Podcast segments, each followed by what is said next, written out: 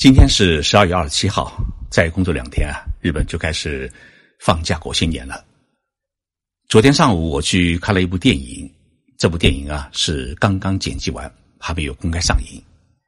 讲述的是一个家庭的故事，孩子在父母离异以后啊，一直遭受母亲的蹂躏。在十六岁时，这位男孩离家出走，边打工边读通信大学，一直到工作以后啊。他对母亲依然是充满着仇恨，但在得知母亲生病以后，他依然回到母亲的身边，一直陪伴母亲到去世。电影拍的很感人，很催人泪下。扮演母亲的是日本著名的演技派影星吉田洋，而电影的编导叫渡边直子，她是一位很知性的女性。渡边直子的父亲是日本一位很著名的作家。大家想到了是谁吗？他的名字叫渡边淳一。渡边直子是我认识多年的好朋友。电影结束以后啊，我请他来我办公室小坐，跟他聊起了他的父亲和他父亲的代表作《失乐园》。刚好我上个月去青岛的时候啊，还与《失乐园》的新版本的翻译者林少华教授呢见了面，两个人聊了一个下午。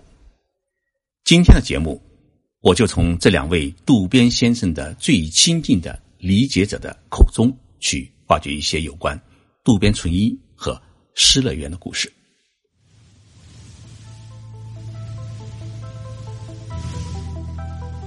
任你波涛汹涌，我自静静到来。静说日本，冷静才能说出真相。我是徐宁波，在东京给各位讲述日本故事。在渡边淳一先生的眼里面啊，渡边直子是最能够继承他文学事业的女儿。但是呢，直子女士只是继承了父亲的艺术细胞，并没有继承父亲的那支笔。在女儿的眼里面，父亲是一位极其浪漫也极其深沉的男人。渡边淳一于一九三三年出生在北海道，他从小就有很好的文学天赋。理科和文科的成绩都很好，但是在考大学的时候啊，渡边淳一却报考了札幌医科大学。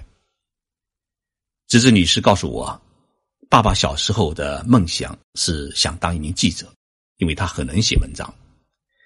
在报考大学时啊，很想读文科，但是呢，奶奶让他读医科，觉得当一名医生社会地位高，收入也可观，结果。渡边淳一是很听母亲的话，一读就读到了医学博士毕业。一九六四年，医学博士毕业以后啊，渡边淳一就留校担任了整形外科医师。虽然当了医生，但是呢，他依然不愿意放弃自己写作的梦想。当时，札幌医科大学有一位很著名的心脏病专家，叫和田寿郎。和田教授在大学里面实施了日本第一例的。心脏移植手术轰动了整个日本列岛。渡边淳一呢，于是根据这一次心脏移植手术写了一篇小说，叫做《心脏移植》。没有想到这篇小说中的某些描述呢，令和田教授是很不高兴。在彰晃医科大学，和田教授是一言九鼎的大教授，而渡边淳一呢，当时还是一位刚留校不久的讲师。小说发表以后，他自然受到了学校内部的各种压力。不愿意屈服的渡边淳一，一气之下呢，就辞去了大学的医生的工作，割下妻子和女儿，独自一人来到东京，当起了一名北漂族。所以，芝芝女士说啊，如果没有那次事件，父亲可能一辈子都是一名医生，而不能成为一名小说家。在东京简陋的公寓里面，渡边淳一以日本首相室内正义为原型，创作了一部长篇小说，叫《光与影》。当年，这部小说就获得日本最为著名的文学奖——直木文学奖。那一年，他三十七岁，于是就开始了专业作家的生涯。一九八零年，渡边淳一的《远方的落日》获得了吉川英治文学奖。渡边先生呢，一生写下了一百多部小说和散文集，其中最有影响的作品是恋爱小说《失乐园》。一九九五年，渡边先生因为受日本经济新闻社的邀请，开始呢在日本经济新闻上面连载《失乐园》。两年后的一九九七年，讲坛出版社将连载呢汇集成一个单行本出版。单行本出版以后。立即轰动了日本社会。这部长篇小说上下两卷，在一年当中共发行了三百多万部，并改编成电影，由宝冢歌舞团出身的影星黑木瞳和男影星玉所广司主演。这部电影上映以后啊，创下了二十三亿日元的票房纪录，并拿下了一九九七年国际格纳电影节的金奖。黑木瞳的出演费啊，也因此翻了一倍。随后啊，这部小说又被拍成了十二集的电视连续剧，创下了百分之二十七的超高的收视率。《失乐园》不仅成了当年日本社会的流行语，同时也成了日本社会的一个现象。《失乐园》是日本现代文学史上一部划时代的杰作，自然也是渡边淳一先生的主要的代表作。那么，这部小说它到底是什么内容呢？《失乐园》讲述了一对中年男女因婚外恋而双双殉情的故事。男主人公叫九木，永久的九，木头的木。当时呢是五十五岁，他是一家大出版社的编辑。正值中年的他，在事业如日中天的时候啊，从出版部部长的岗位上被贬到了调查室，去当一名普通的调查员，因此每天是无所事事。成为不被公司重视的一名窗边族，自认为被公司遗弃的九木工作是十分的消极。闲下来的时候啊，他开始重新考虑自己的人生，感觉自己好像从来没有过真正的爱情。九木与妻子之间啊，早已经没有爱情，只剩下亲情。小说的女主人公叫林子，当时是三十八岁，她是一位书法老师。表面上看上去是十分温柔的林子啊，内心她其实是充满这种执着和爱情。她的丈夫呢是一位医学教授，虽然两人啊没有孩子，但是在其他人的眼里面啊是一个十分幸福的家庭。但事实并非如此，林子的丈夫在性生活上面对林子是特别的冷漠，甚至可以说是无性家庭，多年来一直是维持着一种不冷不热的关系。以至于夫妻关系啊极其麻木，林子甚至连为丈夫生儿育女的欲望也没有。在一次偶然的聚会上面，九木和林子相遇了，并迅速的坠入爱河，无法自拔。可是这种婚外恋呢，却为各自家庭和亲人所不容。这种经历呢，使得他们觉得人世间没有永恒的爱情，要想使对方永远属于自己，唯一的办法就是和对方一起。结束生命，于是他们选择在做爱的极致的高峰期，双双服毒殉情，演绎了一出爱情的悲剧。这一部小说之所以能够引起日本社会强烈的共鸣，是因为小说出版的时候啊，日本社会正处于一个十分动荡的时期。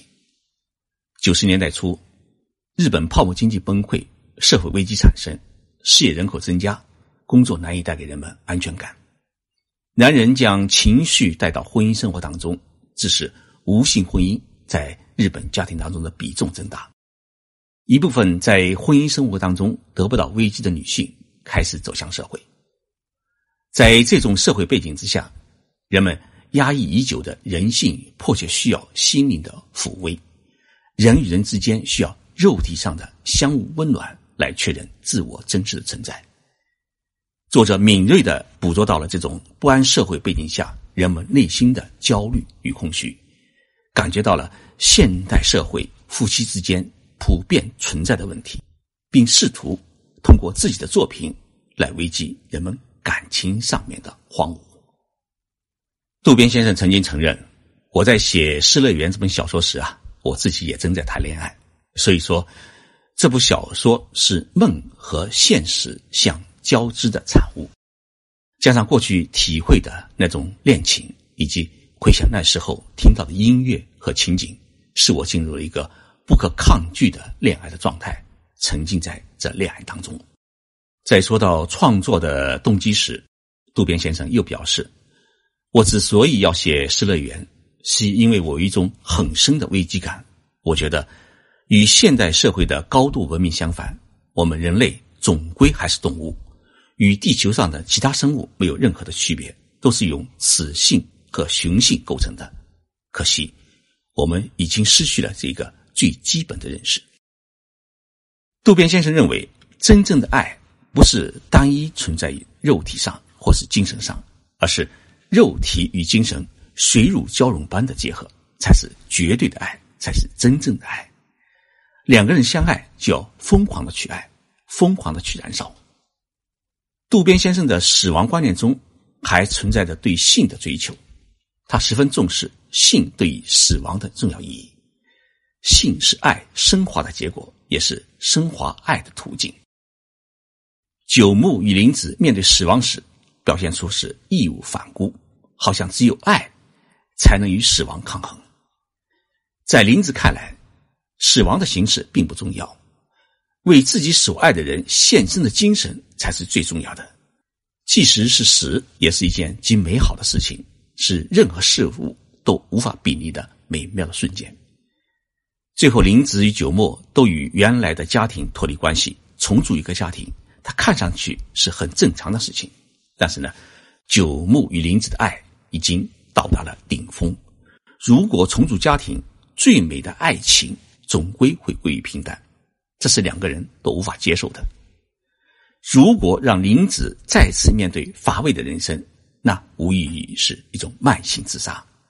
他宁愿选择在激情中消失。林子的一生衣食无忧，生活富足，但是。物质的富足不能满足他精神的空虚和寂寞，所以当爱情来临的时候啊，他才会有选择爱情的勇气和决心，生怕一犹豫，爱情就会消失一样。也可以说，有些人啊，就是为了爱情而活，一生就是在等待一段激情，等待一个灵与肉相通的人来为自己人生画上一个满意的句号。在自杀的现场，也就是在床上，发现了三封遗书。一封呢是写给九木妻子和女儿的，还有呢是林子写给母亲的，还有一封呢写给大家的遗书。那么写给大家的遗书啊，内容只有这么一句话：请原谅我们的任性，请把我们两个人葬在一起，只此一个心愿。《失乐园》被翻译成了世界二十多种语言。在中国呢，这本书最早是由珠海出版社出版的，出版时期是在一九九八年。翻译者呢是国际关系学院日本近现代史文学教授朱家荣先生。二零零五年，北京文艺出版社出版了谭丽女士的翻译本，但是呢，这两个中文版的《失乐园》因为受到时代的局限，有关性爱方面的描写有的没有翻译，有的就直接简化。所以呢，这两个版本都存在一定程度上的不完整。最近，青岛出版社买下了渡边淳一先生的著作版权，请了一位日本文学翻译大师林少华先生翻译。林少华先生毕业于吉林大学研究生院，曾经在日本长崎大学教书，现在是中国海洋大学外国语学院的教授，也是中国的日本文学研究会的副会长。我熟悉林少华教授是从村上春树的作品开始的。村上先生的中文版作品几乎都是林少华先生翻译的，他先后翻译了二十七本。所以呢，正因为有了林少华教授，我们才有机会读到村上先生的许多作品。上个月我去青岛拜会了林少华教授，我们喝了一个下午的茶。在接到青岛出版社的翻译邀请后。林教授有过一段时间的犹豫，因为渡边先生的作品风格与村上先生的作品风格呢有很大的差异，尤其是在语言风格上面。村上先生呢，他长期研究欧美文化，同时在美国大学里面呢做过长时间的客座教授，因此他的语言当中啊掺杂了许多英语和法语的表达形式，形成了自己独特的语言风格。而渡边先生并非文学系的科班出身，语言风格呢，更多的是体现了日本传统文学的一种表现手法。所以，翻译惯了村上的小说，能否翻译好渡边的作品，一直富有挑战精神的林教授，最后还是决定接受青岛出版社的邀请。我问林教授，翻译《失乐园》最难的地方在哪里？林教授说啊，最难的是性爱的描述。渡边先生可以说在《失乐园》里面啊，对于性爱的过程的描述是十分的赤裸裸。所以，如何完整而忠实地表述好这一部分的内容，同时又不淫秽，又能表现出性爱的美丽，这个拿捏和语言的表达。让林教授是掉了不少的头发。当翻译完最后一页，林教授把笔扔在地上，说了一句：“我再也不愿意翻译了，太痛苦了。”因为《失乐园》的最后是两份尸检报告，这两份尸检报告呢，最忠实地展现了九木和林子在爱的高潮过后，身体依然相融在一起，却已经变成了一尊。相拥而死的雕塑的细节。青岛出版社的这本《失乐园》的责任编辑是杨承顺先生。杨先生跟我说啊，《失乐园》的版本啊已经有十七年没有更新。我们邀请林教授是重新翻译，不仅是全译本，同时在书上呢还附上了一部分渡边先生的《失乐园》的手稿。这本全新灵译本《失乐园》呢已经公开销售，大家可以在。网上书店和新华书店里面可以买到。我想在二零一八年啊，与青岛出版社合作，组织一次渡边文学之旅，邀请一部分渡边文学的爱好者来日本走一走《失乐园》的故事的场景地，领略一下渡边文学的风采。渡边先生已经在二零一四年因病去世，终年是八十岁。节目的最后，我来朗读一段林少华教授翻译的《失乐园》。最后一部分殉情的段落，以作为节目的结束。这看上去既优美又隐晦的裂缝，是男人生命诞生之地，又是其绝命之处。毫无疑问，只要从这闪着粉红色光泽的柔软的前厅往里踏进一步，前面即是深不见底的地狱，男人就要被这肉壁是重重的围笼纠缠，再也无法生还。